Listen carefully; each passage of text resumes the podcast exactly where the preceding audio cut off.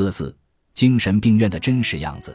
提起精神病院，不论是患者还是普通人，反应都惊人的一致：恐怖、阴森、人格丧失、无尊严的监禁。抑郁研究所社群中曾有位病友直言：“我不想去看病，我怕自己被当作怪物关起来。”在很多影视作品中，精神病院经常被刻画成一个悬疑事件频发的地点，这进一步加剧了恐怖印象和错误认知的传播。为了帮助大家了解真实的精神病院，抑郁研究所的工作人员决定替患者去医院走一趟，弄清楚一条完整的就诊路径是什么样的。真正的精神病院又是什么样的？为此，我们特地选择了大众点评网上精神科分类最受关注的医院——首都医科大学附属北京安定医院。它也是全国最早的公立精神专科医院之一。走进安定医院的分诊大厅，首先映入眼帘的是一台橙红色的早餐车，患者和家属有秩序地排着队，并不像网传的乱哄哄、没有秩序。售卖早餐的工作人员态度也很友好，会尽量满足患者的个性化需求，并不像大家以为的不尊重患者和人性化缺失。上午十点三十分，每台挂号机前平均有一个人，有志愿者会协助患者挂号，但医院大厅和室外等候区基本处于满座状态。若更多人前来就诊，可能就需要排队了。挂号后，患者可以去相应的诊室就诊。每个诊室门口平均有三至五人等候，气氛并不像我们想的那么沉闷。在睡眠科室的等候区，经常会看到一个有意思的现象：患者在等待叫号的过程中，基本上都在补觉。位于西边的急诊区更符合大家对精神科医院的刻板印象。我们一进门就看见一位满头银发的奶奶，带着表情呆滞，看上去明显异于常人的孙子。这个孩子一言不发。眼睛总是盯着走廊尽头的拐角处。如果你以为这只是个例，那你就错了。在短短十五分钟之内，我们发现了三名青少年患者漫无目的的在走廊游荡，其中一个男孩一直盯着墙上的禁止吸烟标志看。他们的共同点体现在脸上，蜷缩在一起的面部肌肉像冷凝的岩浆。只有真正见过那张脸，你才会明白。没有表情本身就是一种表情，不是不开心，是真的不会开心。在走廊尽头的急诊等候大厅里，九人中有五人是老者，看样子都是从外地带孙辈来北京看病的。只有一位老奶奶在手机上看着什么，其他人则一直在座位上休息，没有交流，没有动作，也没有表情。偶尔走过几位行色匆匆的医生，身穿白大褂，手持病历单。门口附近的保安腰上别着警棍，双手抱胸倚着门框。也许他们已经见惯了这样的场景，丝毫不觉得奇怪。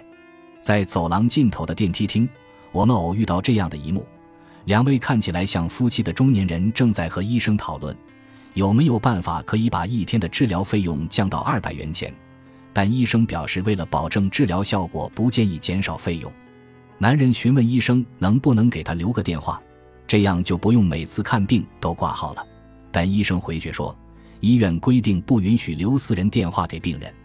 那一刻，这对中年夫妻的心里似乎十分痛苦，他们只是希望能尽可能减少一些看病的花销。上到二楼，患者一般都会先去做一套自评量表，以帮助医生更好地确认他们的精神状态和问题所在。我们在科室门口的走廊里发现有一位病友蹲坐在地上。看着手机屏幕念念有词，原来他正在低声吟诵圣经。二楼的大厅和另一片楼区之间是一段宽敞的连接天桥，从这里看楼下的景色和路况一览无余。我们也意外发现了暖心的一幕，在楼下的绿化带休息区，一个男孩十分温柔地蹲在一个女孩身前安慰她。男孩一边搓着女孩的手心，一边说着安慰她的话。不一会儿，女孩破涕为笑。两人牵手离开，走过这段连接天桥，可以直达三区病房。这里都是身着病号服的患者，专门有人集中看护饮食起居。透过窗户可以看到，他们在比较有序地拿着餐盘排队打饭。每个人的就餐位置都是固定的，不能随意更换座位。有一位阿姨问一个误坐了她的位置的患者：“这是我的位置，你怎么能不听医生的话呢？”在病房外的墙上，悬挂着家属告知和探视须知，详细说明了探视规则和禁止带入病房的危险品。离开的时候，我们在一楼的座位区休息了一下。就在这短短的十五分钟里，我们又听到了一个病友的故事。在我们座椅的旁边一排，有两位阿姨在交流各自孩子的病症和治疗经验。其中一位阿姨说：“我女儿说她恨她爸。”这么多年都没怎么陪过她，我告诉她：“你不能恨你爸，你爸都是为了你，他自己舍不得花钱，都拿来给你治病了。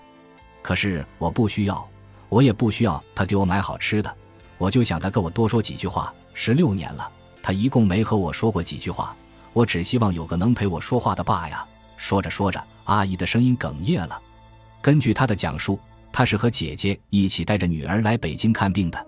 她的丈夫常年在外地打工，很少有时间陪伴妻女。在回去的路上，我们打开大众点评网，搜索并浏览了患者对精神病院的各种评价。有些患者把医院视为续命中心，去医院就像回家；有些患者把医院当作寂寞忧伤时的疗伤圣地；还有患者用六百号星巴克来描述精神病院，把它当作休闲放松的地方。我们发现。无论是在线上社群里找寻治病经验的患者，还是去精神病院勇敢问诊的患者，都有着同样的渴望。他们也许神态不同，有怆然，有冷静，有习以为常，有默默等待；他们也许心境不同，有悲伤，有嬉笑，有喋喋不休，有积极乐观。但其实他们都一样，有着最简单、最纯粹、最直接的诉求：治愈和康复。虽然我们没办法完全听懂各地患者的方言，但我们能从他们的语气中听出关心和急切，情绪不会骗人。他们只是精神病院里的普通人，只是你我身边普通的一员。他们只希望能好好的活下去。